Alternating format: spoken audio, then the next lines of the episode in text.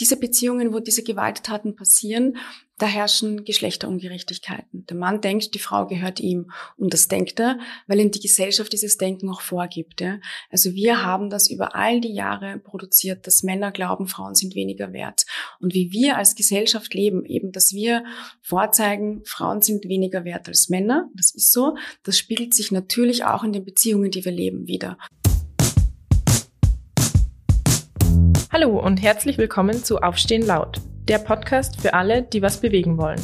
Hier sprechen wir von Aufstehen mit Aktivistinnen, Expertinnen und Betroffenen über die Themen, die vielen von uns unter den Nägeln brennen. Wir blicken hinter die Kulissen von erfolgreichen Kampagnen, die unsere Politik und unsere Gesellschaft verändern und wir schauen uns immer auch an, was Menschen wie du und ich ganz konkret tun können. Mein Name ist Flora, ich bin Campaignerin bei Aufstehen und werde euch heute durch diese Folge leiten.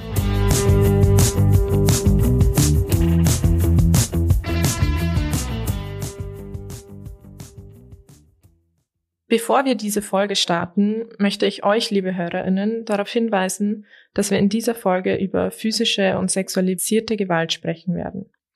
Wir versuchen das auf eine verantwortungsvolle Art und Weise zu tun, aber alle, denen das Thema zu nahe geht oder die das nicht hören möchten, sollten diese Folge unseres Podcasts auslassen. Wir sprechen in diesem Podcast von Frauen. Darunter verstehen wir all jene Personen, die sich selbst als Frauen identifizieren.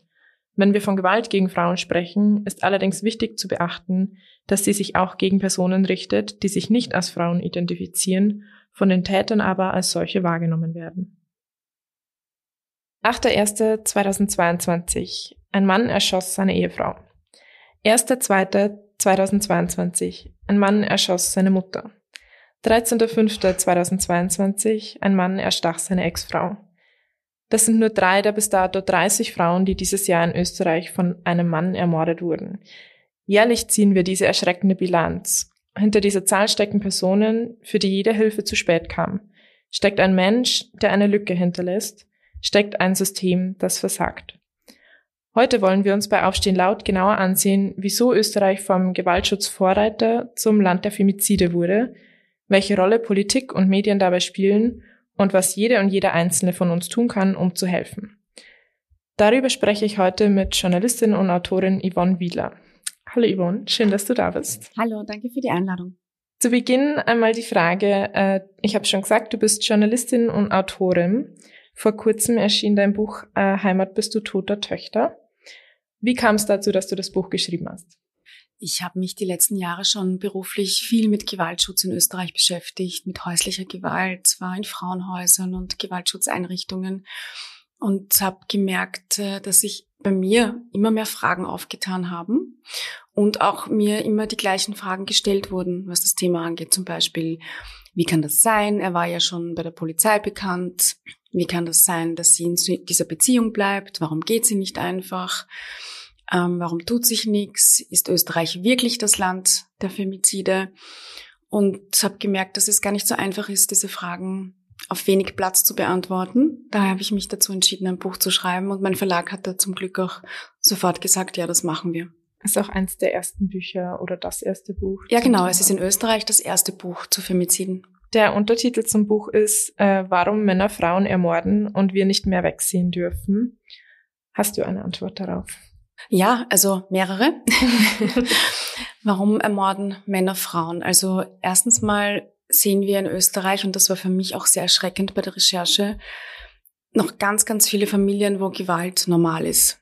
Also diese gesunde Watschen, von der man oft hört, das ist extrem verbreitet noch und es gibt ganz viele sogenannte Krisenfamilien, wo Gewaltgeschichten sich fortsetzen und nicht unterbrochen werden. Und das sowohl bei den Opfern als auch bei den Tätern. Das heißt, die Frau kennt Gewalt schon aus der Herkunftsfamilie und der Täter sehr oft auch schon. Das heißt, die Grenzen sind da schon einmal verschoben. Eigentlich, was ist normal? Ja, was muss man aushalten? Und da sprechen wir jetzt Meistens glauben die Leute, dass wir da von der körperlichen Gewalt sprechen, aber ich meine auch die psychische Gewalt.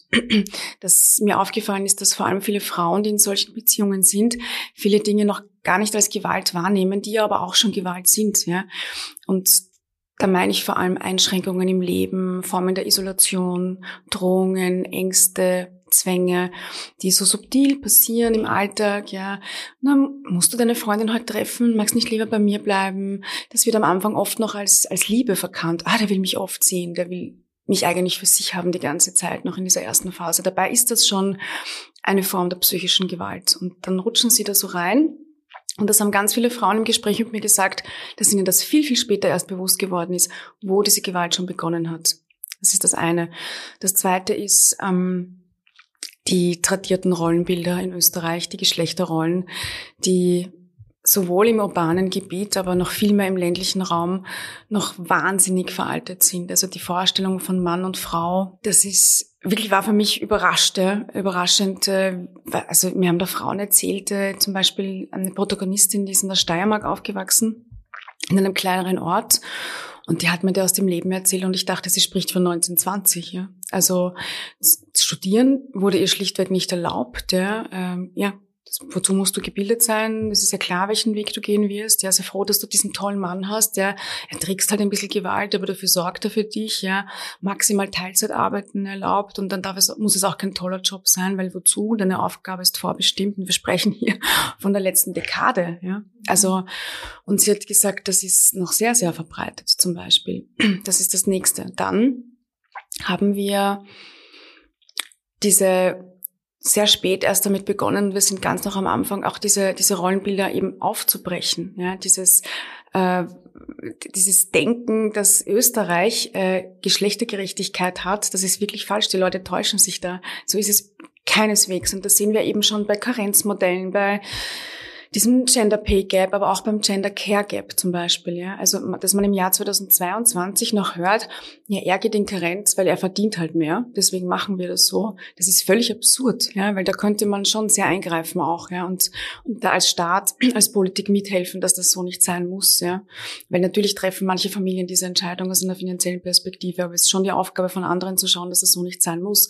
Weil ganz, ganz viele Studien zeigen, dass Männer, die mehr Care-Arbeit machen, viel weniger gewalttätig sind zum Beispiel. Das weiß man einfach.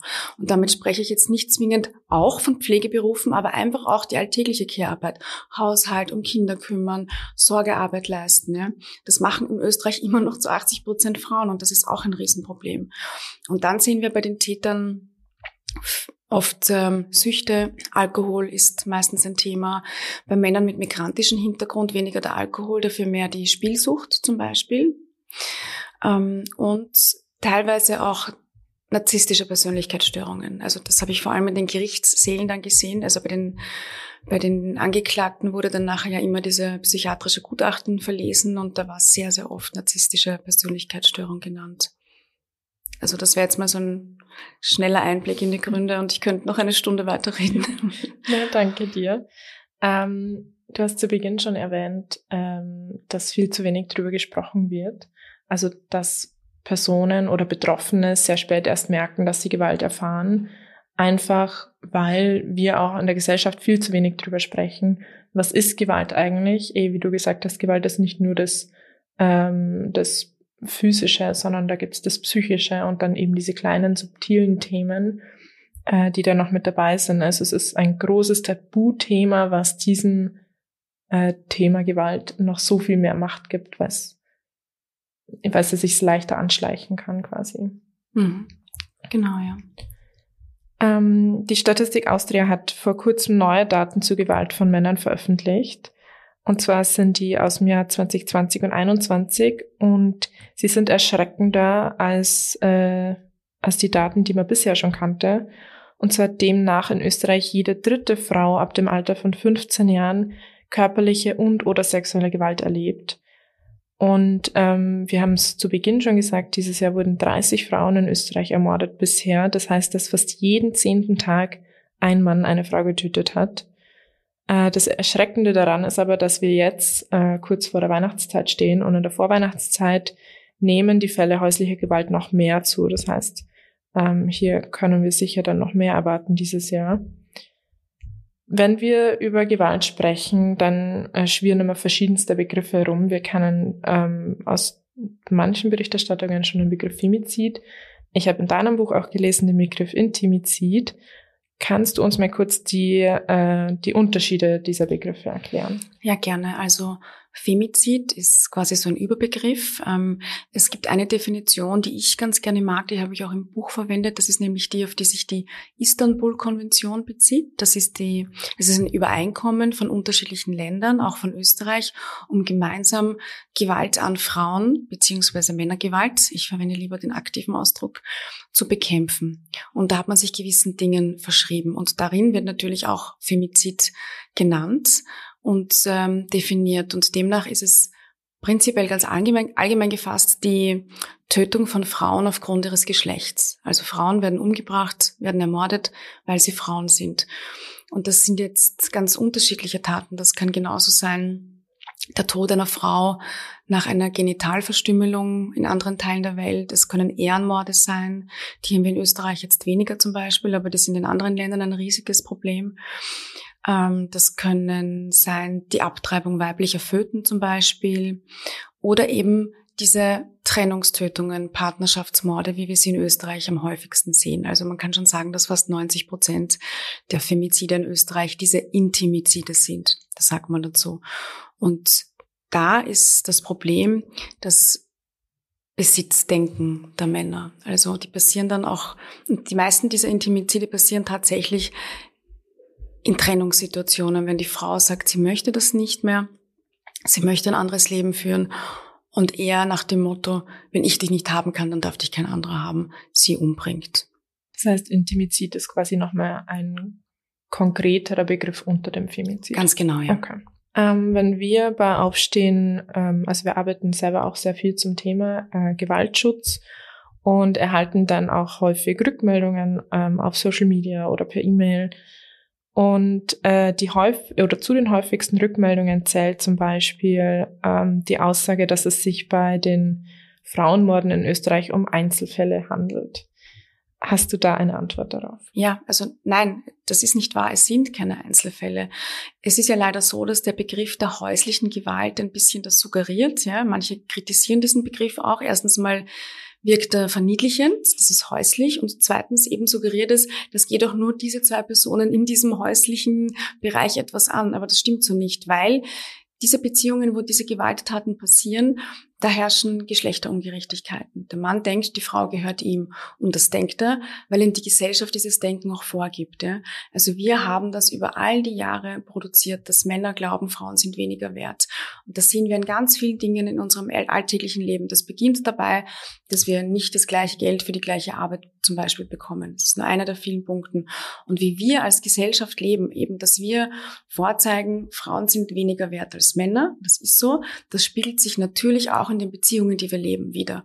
Und die Dynamiken dieser Morde sind ja die, sie möchte sich trennen. Meistens ist die Trennung der Auslöser dafür.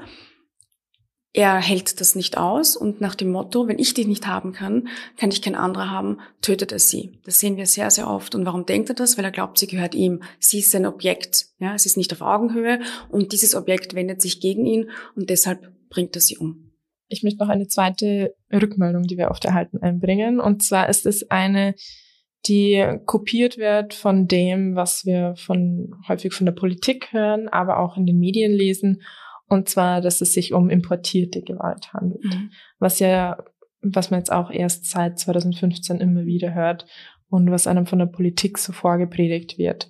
Was würdest du darauf antworten? Auch das ist nicht wahr. Also, ja, diese Taten machen auch Männer, die migrantischen Hintergrund haben, ganz unterschiedliche Natur. Also wenn man sich die Zahlen anschaut, da sind da Männer mit Staatsbürgerschaft, mit österreichischer, ohne Staatsbürgerschaft, dennoch mit migrantischem Hintergrund. Also es ist wirklich autochtone Österreicher, sind einfach alle dabei.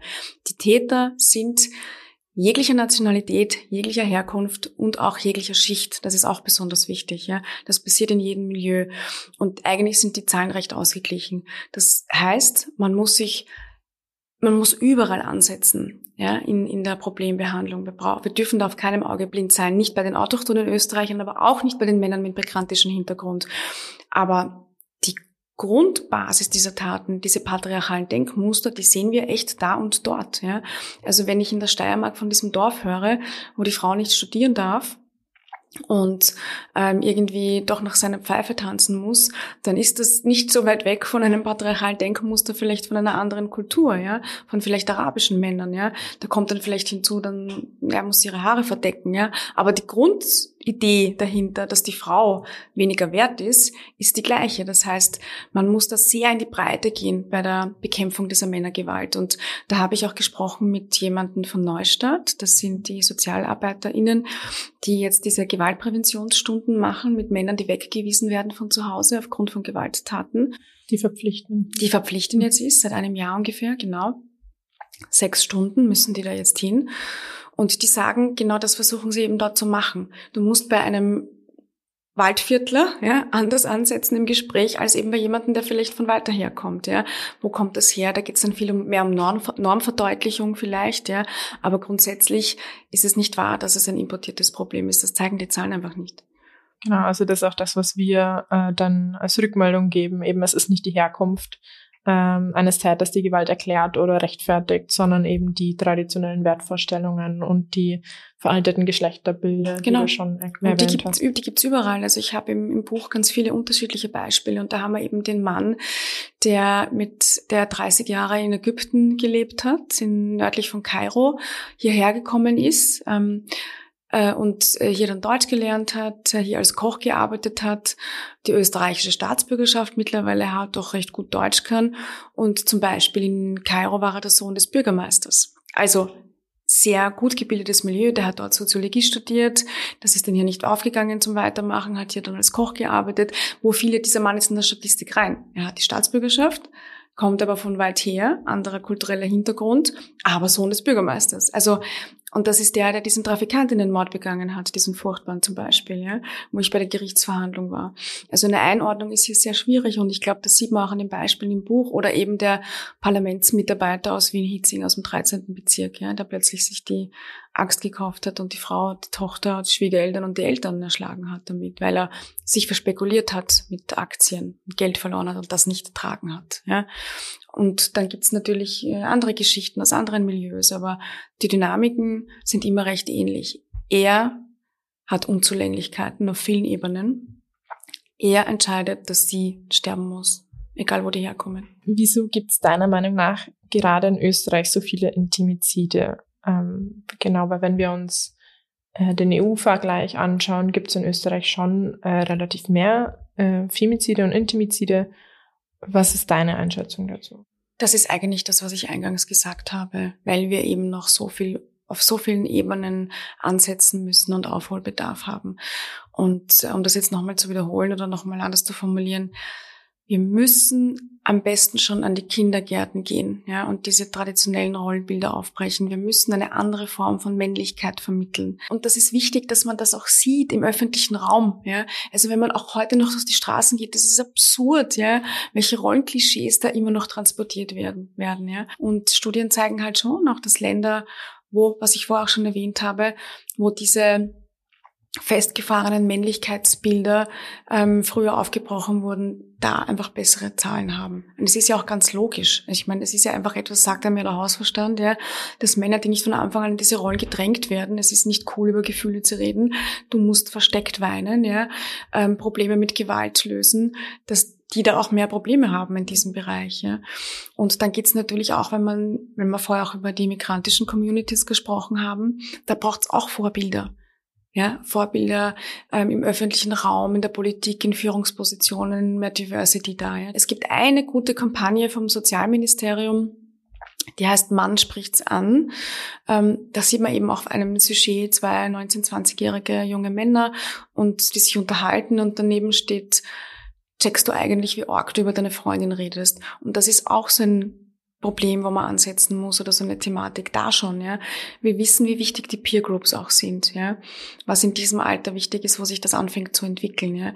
Dieses, wenn einmal ein, ein, ein, der gute Freund oder der beste Freund oder eine Gruppe im Schulhof oder wo auch immer, ja, sagt, hey, das ist nicht lustig das ist peinlich, das ist tief, das geht gar nicht, dann ist die Wahrscheinlichkeit sehr hoch, dass es nicht mehr machen wird, weil es ihm unangenehm ist, wenn die anderen nicht drüber lachen. Ja? Und das sind Situationen, die kennen wir alle auch aus dem Alltag, aus dem Beruf, wo ich mir jetzt auch denke, vor ein paar Jahren, da hätte ich eigentlich was sagen sollen. Das hätte ich nicht über mich ergehen lassen sollen, einfach nur um die Situation äh, nicht noch mehr vielleicht aufzuheizen oder jemand anderen verteidigen sollen. Und ich glaube, da fängt schon bei jedem Einzelnen man an. In der Gesellschaft, aber eben auch Vorbilder, Vorbilder, Vorbilder und vor allem auch von der Politik. Genau, und was da auch noch eine gute Taktik ist, äh, die ich jetzt begonnen habe, weil ich kenne das natürlich auch aus meinem privaten Umfeld, dass man, vor allem wenn ich bei meiner Familie im Dorf bin, dann hört man äh, noch mal mehr so Dinge und dann denke ich mir, ja, mal, ich weiß eh, dass es nicht so gemeint, gemeint ist. Aber eben, wenn man es mal anspricht, dann ist es was anderes. Und zu Beginn habe ich mich nicht getraut, dieses direkte Ansprechen, dieses, hey, verstehst du auch nicht, was du da gerade sagst? Ähm, und ich habe dann begonnen, einfach Nachfragen zu stellen mhm. und gefragt, so, wie meinst du das jetzt genau? Dass es nicht gleich so eskaliert, nämlich. Genau, ja. weil dann müssten sie es erklären und im Erklären merken sie dann so, ah, okay, ja. Es äh, geht sich nicht ganz aus. Ja, genau. Mhm. Ja. Gute Taktik, ja. Also wie gesagt, das ist natürlich, wenn man dann solchen Leuten, ich kenne das ja auch, jeder kennt das auch von seiner Eltern- oder Großelterngeneration, ja. Die sagen dann manchmal unbedacht Dinge, die aber heute einfach nicht mehr tragbar sind und die das weiter transportieren, ja. Deswegen erlebe ich auch immer öfter in meinem Bekanntenkreis, dass also mein Freundeskreis öfter sich dazu entscheidet, die Enkeln nicht zu Oma und Opa zu geben, weil sie in den Erziehungsmethoden so weit divergieren, ja, weil die das nicht mehr tragen wollen. Das ist wie die mit den Kindern reden, was die ihnen beibringen. Das war, glaube ich, eine Generation davor noch anders, aber da ist der Gap jetzt teilweise einfach so groß, dass sie sagen, nein, ja, ich habe einen Sohn oder eine Tochter und dass es da zumindest dann oft zu Streitigkeiten kommt, ja, genau wegen diesen Themen, ja, weil wir viel mehr Wort, Wert legen auf unsere Wortwahl und genau auf diesen Dinge und die Sorge so groß ist, dass die Kinder das dann einfach so verinnerlichen, ja, wenn das zu oft fällt. Ja, das ist immer jedes Wochenende mit Großeltern da schon was anrichten kann zum Beispiel. Und da gab man zwei Methoden. Entweder man geht in den Streit und in die Konfrontation, das kennen wir alle, aber das ist dann, endet dann meistens in einer totalen Eskalation nach dem Familienessen und alle sind angefressen. Und dann, oder man versucht es halt eben, weil man sagt, gut, wovon haben wir alle mehr, genau auf diesen Weg, ja. Wie meinst du das jetzt eigentlich, ja? Warum hast du das jetzt so gesagt? Warum? Wieso? Und kann tatsächlich, ist wahrscheinlich der schlauere Weg, ja. Und wenn man nochmal auf Österreich und die, ähm, die politischen Maßnahmen eingeht, über die wir eigentlich reden, die waren ja früher schon mal besser. Also früher galt Österreich, und mit früher meine ich jetzt ähm, so in den 90er Jahren, also 1997 mhm. wurde das Gewaltschutzgesetz verabschiedet. Und da war Österreich in der EU zumindest ja Vorreiter in Sachen Gewaltschutz.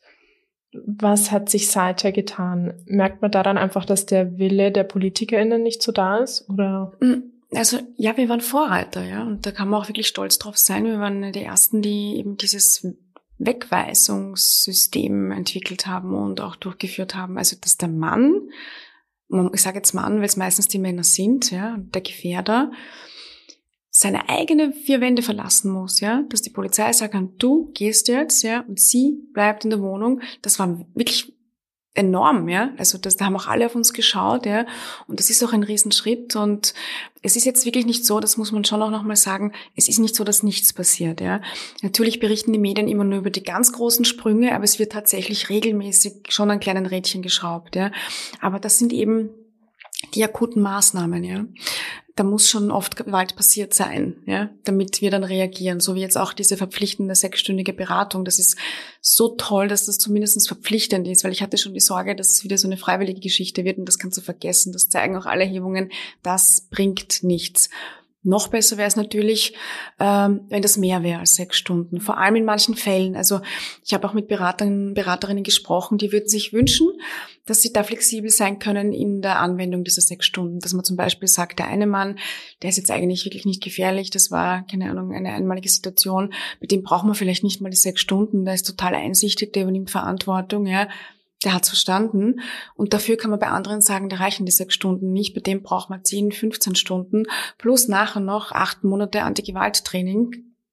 Und da braucht's aber Ressourcen, weil diese Trainings sind teuer, aber das sind nach Erhebungen die effizientesten Methoden. Lange, intensiv, wirklich arbeiten. Ähm, von daher, es gibt schon Maßnahmen, man müsste nachbessern. Aber wo wir halt nachhinken, ist dieses schon oft äh, angesprochene jetzt ähm, Gesellschaftsbewusstseinsveränderung, diese Rollenbilder, dieses Gewalt darf nicht normal sein. Das ist das, wo wir so nachhinken. Also ich meine, die Maßnahmen, die Akutmaßnahmen, die sind schon gut, ja. Ähm, was eben zum Beispiel erschreckend war, war auch die Erkenntnis, das haben mir diese Berater, Beraterinnen aus diesen Stunden mit den Männern gesagt, da sitzen 50, 60-jährige Männer, die das allererste Mal in ihrem Leben in so einem Setting über sich selbst reden. Das ist das Problem die kennen das nicht. Die sitzen das erste Mal gegenüber von einem Psychologen oder einer Psychologin oder einer Beraterin und sprechen über ihre Kindheit, über ihre eigenen Gewalterfahrungen, darüber, warum schlage ich eigentlich meine Frau, warum ist das passiert. Die haben das noch nie gemacht. Und das ist das, wo wir ansetzen müssen. Der hat sein Leben lang reingefressen. Natürlich pff, ist das ein Pulverfass. Ja? Und das ist die große Veränderung, die wir brauchen. Unsere Gewaltschutzgesetze sind prinzipiell gut. Aber ich glaube, sie müssten eigentlich auch viel weniger Anf Anwendung finden, wenn wir weniger Gewalt hätten. Und die Gewaltbekämpfung, die passiert in der Geschlechterarbeit. Das sind auch ähm, zwei der Punkte, die wir in unserem Gewaltschutzappell haben. Also wir haben eine, einen Appell, der sich an die Frauenministerin äh, richtet, bei dem wir zum einen eben gescheite Präventionsarbeit fordern, weil das so wichtig ist, dass man da ansetzt, bevor die Gewalt überhaupt passiert. Ähm, und das genau, sind jetzt ja. eh die Dinge, die du angesprochen hast, die toxischen Rollenbilder äh, entkräften, die Geschlechtergerechtigkeit weiter vorantreiben. Und dann äh, eine, die zweite Forderung ist eine Bewusstseinskampagne, dass man in der breiten Gesellschaft äh, sensibilisiert und da auch vor allem die Jüngsten sensibilisiert. Und äh, die dritte Forderung bei uns ist, dass wir geschultes Personal brauchen in allen Anlaufstellen. Und zwar da auch von der Polizei bis hin zur Justiz. Weil wir haben jetzt immer öfter gehört, dass wenn Betroffene sich an 133 richten, dass zwar äh, Hilfe gekommen ist, aber die dann äh, häufig ähm, wieder, wieder das nicht ernst nimmt, äh, Personen wieder wegschickt oder ähm, genau, also dass es, dass Betroffene einfach nicht ernst genommen mhm. werden oder dass die Beamtinnen einfach nicht wissen, wie sie jetzt in diesen Situationen am besten reagieren sollten. Also mir hat ähm, Rosa Loga von der Wiener Interventionsstelle gesagt, und das, das erzähle ich auch immer wieder, weil ich das so bezeichnend finde für dieses nicht ernst genommen werden. Sie hat gesagt, wissen Sie, mir ist in Wien schon öfters mein Fahrrad gestohlen worden und ich habe es jedes Mal zur Anzeige gebracht und ich bin kein einziges Mal gefragt worden, ob das stimmt. Aber wenn wir mit Opfern von häuslicher Gewalt zur Polizei gehen, dann wird jedes Mal jedes Detail hinterfragt, ja, mhm. ob das stimmt, weil die prinzipiell oft die Annahme vorzuherrschen scheint, naja, ist das wahr? Hat er sich das ausgedacht? Kann das wirklich stimmen? Wo sind die Beweise? Hallo, perfektes Opfer. Hast du jetzt die Datenbank dabei mit den ganzen Taten? Ja? So läuft das dann offenbar oft ab. Ja? Du bist ja auch Journalistin. Mhm. Und ähm, in den Medien oder eigentlich auch allgemein, wenn wir von Gewalt sprechen, dann wird es häufig in der passiven Form verwendet. Also die Frau äh, wurde geschlagen, die oder die Frau ähm, wurde ermordet, anstatt das Aktive zu verwenden. Der Mann hat mhm. jemanden ermordet. Und wenn ähm, wenn wir diese passive Form verwenden, also wenn wir schreiben, die Frau wurde geschlagen, dann liegt der Fokus halt sofort auf der Frau. Ja, wieso wurde die geschlagen? Genau, ja. Ähm, und wenn man aber in den Medien anders schreiben würde oder auch äh, wenn wir in der Gesellschaft anders drüber sprechen würden und aktiv den Täter in den Fokus setzen würden, dann, dann merkt man sofort beim Zuhören oder auch im Gespräch, dass sich der Fokus bei einem selber sofort shiftet, dass man dann sagt, mhm. ah, okay, und wieso hat er sie eigentlich geschlagen? Was, was liegt da dahinter? Und das wäre auch so eine, ein erster wichtiger Schritt, wie man es mal schaffen könnte, ähm, eben Bewusstseinsbildung. Genau. Ja. Wenn wir in den ähm, Medien lesen, vor allem auch ähm, bei den Beispielen sind es auch mehr die Boulevardmedien, dann lesen wir oft von äh, Wörtern wie der Eifersuchtstat, äh, wir lesen von Sexattacken oder eskalierten Beziehungsstreits. Warum ist es deiner Meinung nach so wichtig, dass man aber auch in den Medien bewusst Femizide benennt ähm, du hast es jetzt schon ein paar Mal im Allgemeinen erwähnt, aber wieso ist es auch in, in den, dezidiert in den Medien so wichtig? Weil wir da als Journalisten und Journalistinnen eine riesige Verantwortung haben. Und da spreche ich auch deshalb so oft drüber, weil es gibt in Österreich ganz, ganz viele betroffene Frauen von häuslicher Gewalt. Und die lesen diese Artikel. Und das macht was mit denen, wie über solche Taten geschrieben wird. Und sie werden einfach viel zu oft verharmlost und bagatellisiert. Und das führt dazu, dass solche Frauen dann zum Beispiel nicht zur Polizei vielleicht gehen, weil sie glauben, okay, gut, mit denen ich nicht ernst genommen, ja. Ähm, es lesen aber auch Angehörige von ermordeten Frauen. Und zwar jeden einzelnen Artikel, weil die da natürlich signalisiert drauf sind durch diese Tat. Ja. Und das macht auch was mit denen. Diese Familien sind sowieso kaputt und zerbrochen nach solchen Taten. Also das kann man sich nicht vorstellen, was auf solche Menschen nach so einem Femizid alles zukommt. Ja. Weil das ist nicht unter Anführungszeichen nur ein Mord. Da muss man immer dran denken, die kannten den Täter. Der ist bei denen zu Hause ein- und ausgegangen. Und die machen sich Vorwürfe bis an ihr Lebensende, warum sie das nicht gesehen haben. Warum hat die Tochter nicht mit ihnen geredet? Haben sie die Atmosphäre dafür nicht geschaffen? Was haben sie nicht gesehen? Ja, der braucht therapeutische Maßnahmen wirklich bis nach hinten hinaus und die zerbrechen dran und die werden auch krank, die kriegen Angststörungen. Also ich habe das auch im Buch beschrieben bei einer Familie, das ist wirklich eine Katastrophe. Ja? Und solche Leute lesen auch diese Artikel und deshalb ist es mir so wichtig. Ähm, ich stelle mir dann immer solche Leute vor, als wo ich sie auch gut kennengelernt habe. Ja? Wie wird es denen gehen, wenn sie das lesen? Das ist einmal das Erste. Und das Zweite ist natürlich auch, um diese Gesellschaftsveränderung herbeizuführen.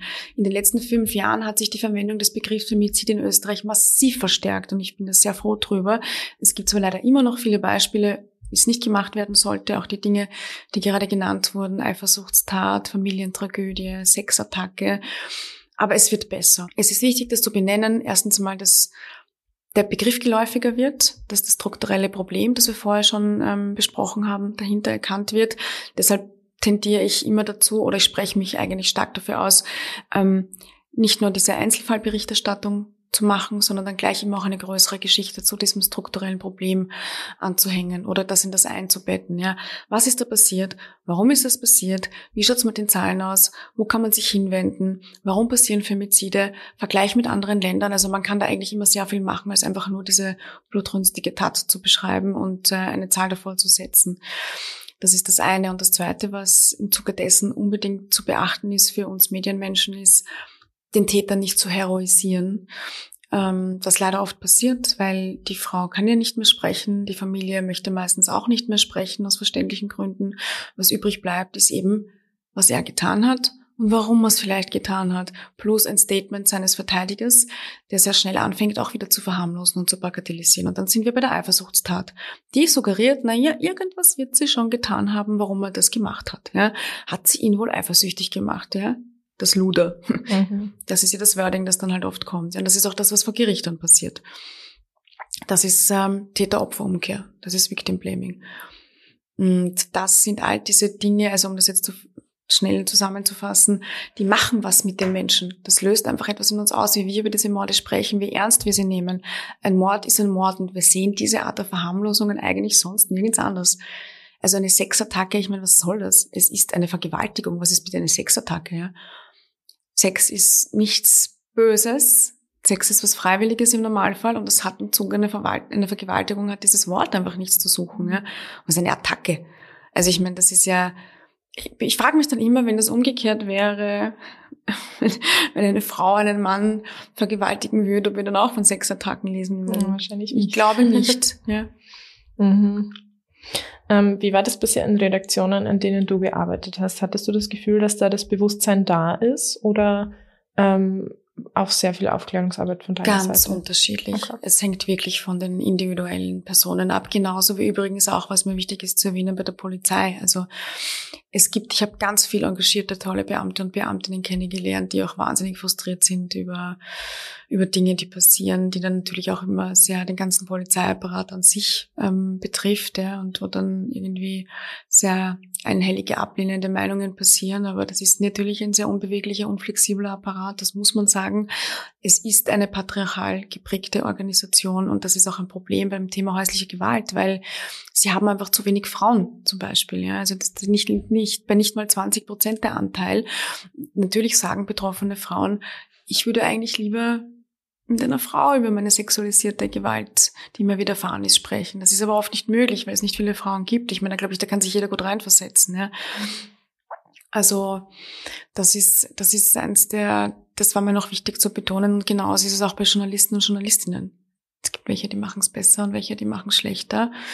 Aber es ist schon so, wenn es mehr beginnen, besser vorzumachen und auch hier eine Vorbildwirkung einnehmen, dann ziehen viele nach, weil es auffällt, Dann irgendwann einmal. Und da glaube ich, sind wir eigentlich schon auf einem guten Weg.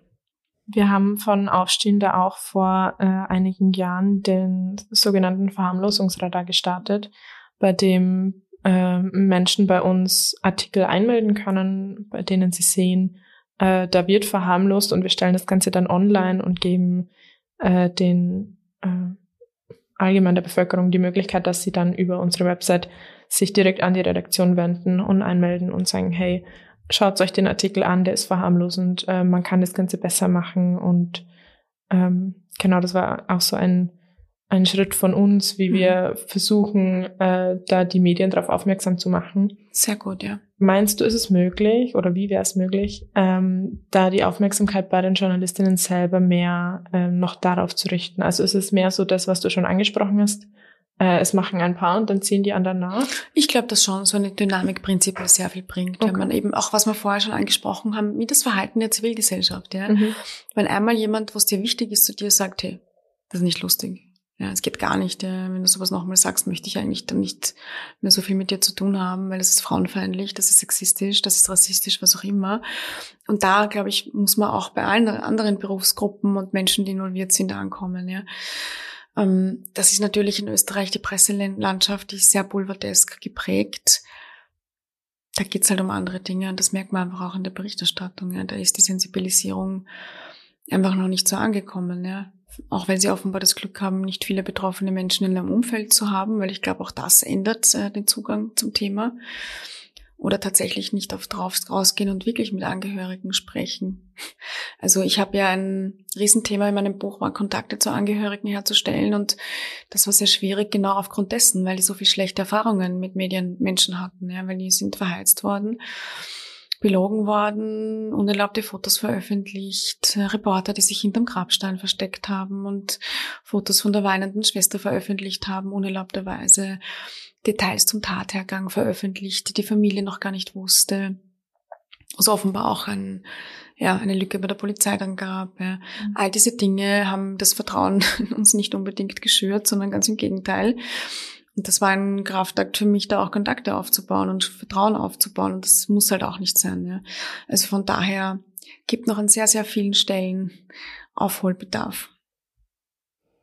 Ähm, ich habe auch in dein Buch reingeblättert und ähm, war am Anfang überrascht, ähm, weil du hast auch, ähm, ich glaube, es sind drei Fälle, die du genauer beschreibst ähm, die du sehr genau beschreibst. Und Sechs Fälle sind insgesamt, ja. Ah, okay. Sechs Fälle, Entschuldigung. Ähm, genau, und ich habe mir einen dieser Fälle durchgelesen und es ist mir echt unter die Haut gegangen. Mhm. Das war der Fall der Trafikantin. Ja.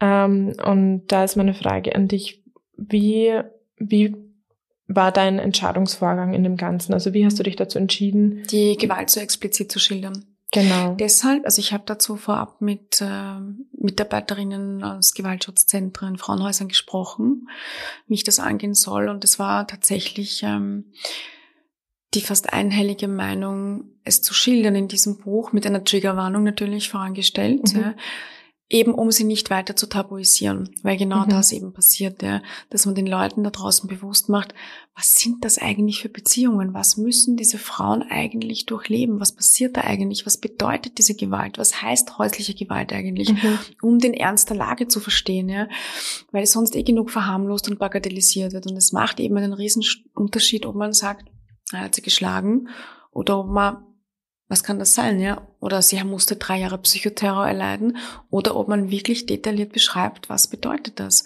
um Awareness zu schaffen. Mhm. Weil dieses Thema leider Gottes eh immer wieder bagatellisiert und tabuisiert wird. Ja, finde ich sehr, sehr wichtig. Also Tabu brechen. Und wo hast du ähm, beim Schreiben für dich oder mit dem Verlag äh, oder mit den Gewaltschutzzentren, wo hast du Grenzen gesetzt und gesagt, okay, das ist jetzt ein Schritt, ähm, der würde zu weit gehen. Oder du warst auch viel in Kontakt Bei Vergewaltigungen. Okay. Das war auch auf Wunsch. Also das ist, ich weiß nicht warum, ich kann es eigentlich gar nicht genau begründen, warum da die Grenze ist. Aber das war dann noch der Wunsch der Angehörigen dezidiert oder auch von Frauenhausleiterinnen, die auch selbst sagen, das erwähnen sie dann nicht noch zusätzlich, wenn das passiert ist, zum Beispiel, wenn mhm. sie Interviews haben oder mit den Medien. Und ich weiß auch von Fällen, wo das passiert ist, wo ich es dann auch nicht erwähnt habe auf Wunsch. Mhm. Okay, das war, heißt, das war immer in Absprache mit den Angehörigen. Ja, genau. Okay. Genau, ja. Eine kurze Einschaltung noch in eigener Sache. Wir finanzieren unsere Arbeit für Aufstehen aus Spenden von engagierten Menschen wie euch. Das heißt, wenn ihr unsere Arbeit oder unseren Podcast unterstützen möchtet, könnt ihr Aufstehen über aufstehen.at slash fördern oder uns durch eine einzelne Spende über aufstehen.at slash spenden unterstützen. Auch kleine Beiträge helfen uns enorm. Vielen herzlichen Dank und jetzt zurück zur Folge.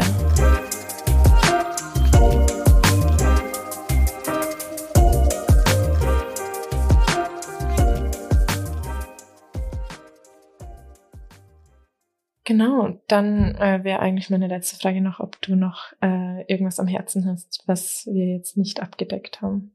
Ja, also ich würde mir wünschen, dass ähm, wenn in Österreich Femizide passieren, mehr darüber gesprochen wird, mehr Diskurs ähm, stattfindet, dass dann die Politik sich mehr zu Wort meldet, mehr als es in der Vergangenheit passiert ist, dass man eben vor allem auch zeigt, es ist nicht in Ordnung, dass das passiert. Und ich glaube, diese Stille, die davor geherrscht hat, die suggeriert das schon ein bisschen, ja. Also, es, als wir wieder diese Häufung da im Frühjahr hatten, wo es oft Häufungen gibt, interessanterweise, da sind fünf, sechs Femizide passiert und es ist niemand an die Öffentlichkeit getreten und hat etwas dazu gesagt.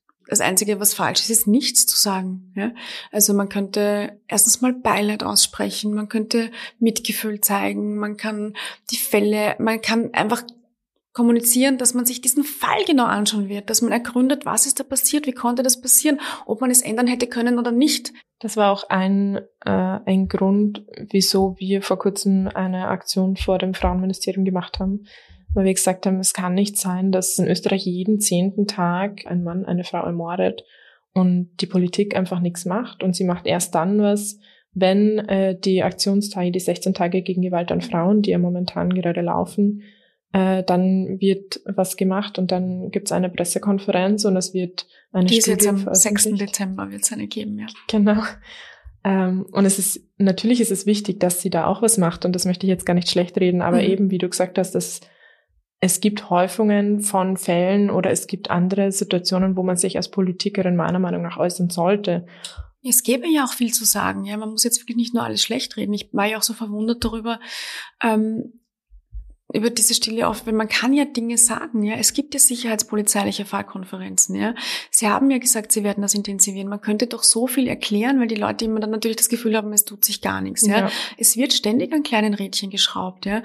Und das ist ja auch wichtig, das der Gesellschaft zu sagen. Ich habe im Buch gemerkt, wie viele Leute gar nicht wussten, zum Beispiel, dass es diesen GIP-Support gibt bei der Wiener Polizei, Gewalt in der Partnerschaft, diese Präventionsbeamten. Da könnte man, wenn man schlau wäre als Politikerin, ja, ähm, erklären, was die genau machen machen zum Beispiel? Wie schaut das aus? Also die, die Evaluierungsberichte, die es ständig gibt, damit updaten. Ähm, was passiert in diesen Gewaltpräventionsberatungen äh, etc. etc. Ja? Also ich meine, man könnte ja schon Dinge kommunizieren. Ja? Was, was passiert genau bei einer sicherheitspolizeilichen Fallkonferenz? Ich meine, das könnte man ja immer wieder erklären, ja, aktuell nach, nach, nach Taten oder auch wenn keine Taten passiert sind, von sich aus mal so eine Gewaltschutztagung ins Leben rufen. Nicht nur, wenn diese 16 Tage gegen Gewalt sind zum Beispiel, ja, oder häusliche Gewalt oder eben Intensivierung von, von, von Schulungen, von Workshops etc. Also wenn, ja, zu sagen gibt's genug in dem Bereich. Und äh, zum, zum Ende von Aufstehen laut schauen wir uns immer noch an, was jede und jeder Einzelne von uns tun kann. Ähm, nicht nur, was die Politik auch tun kann. Wir haben heute schon einiges angesprochen. Ähm, und zwar einmal was bestimmte Taktiken, wie man Sexismus in privaten Gesprächen ansprechen kann, wie man dagegen vorgehen kann. Ähm, wir haben über, darüber gesprochen, allgemeines Tabu zu brechen, also äh, über Gewalt zu sprechen, über ähm, was alles zu Gewalt zählt zu sprechen. Ich habe es auch schon erwähnt, wir haben einen Gewaltschutzappell. Äh, den Link dazu werden wir in die Folgenbeschreibung geben. Das heißt, alle, die den noch nicht unterzeichnet haben, können sich da anschließen. Was mir noch ganz, ganz wichtig wäre, ist, glauben wir Betroffenen, wenn sie über Gewalt sprechen und zeigen wir Zivilcourage. Also wenn wir Gewalt mitbekommen, schreiten wir ein und das kann äh, jetzt ganz, ganz vieles bedeuten. Also Einschreiten muss nicht immer das direkte Einschreiten sein, sondern eben auch dieses, ähm, wir lenken den Täter ab oder bitten eine andere Person, die mit dabei ist, einzuschreiten Oder man könnte eine Tat dokumentieren, wenn man direkt dabei ist. Man kann zur Betroffenen hingehen und sie fragen, was sie ob sie Unterstützung braucht. Genau. Hast du noch etwas, was du mitgeben möchtest? Genau, und ich würde sagen, weil ich oft auch gefragt werde, was kann ich denn tun eigentlich, mhm. ja, wenn ich glaube oder vermute oder nicht sicher bin und man vielleicht jetzt nicht gleich die Polizei rufen möchte, dann ist es ratsam, immer die Frauenhelpline anzurufen. Die sind 365 Tage im Jahr, 24 Stunden erreichbar. Ich habe das selber auch schon ein paar Mal angerufen, weil ich mich informieren wollte. Und das sind wirklich Expertinnen, die dort sitzen, die kennen sich extrem gut aus. Die nehmen sich Zeit, die kennen ganz viele Situationen und die helfen wirklich ganz toll weiter. Ähm, das ist wirklich ein, eine sehr, sehr wichtige Sache und es ist auch wirklich gut, dass es das in Österreich gibt. Genau, wir werden die äh, Nummer der Frauenhelpline und auch weitere Helplines noch in die Folgenbeschreibung geben. Okay, dann danke ich dir, dass du heute da warst. Das war ein sehr spannendes Gespräch. Und ich sage danke für die Einladung.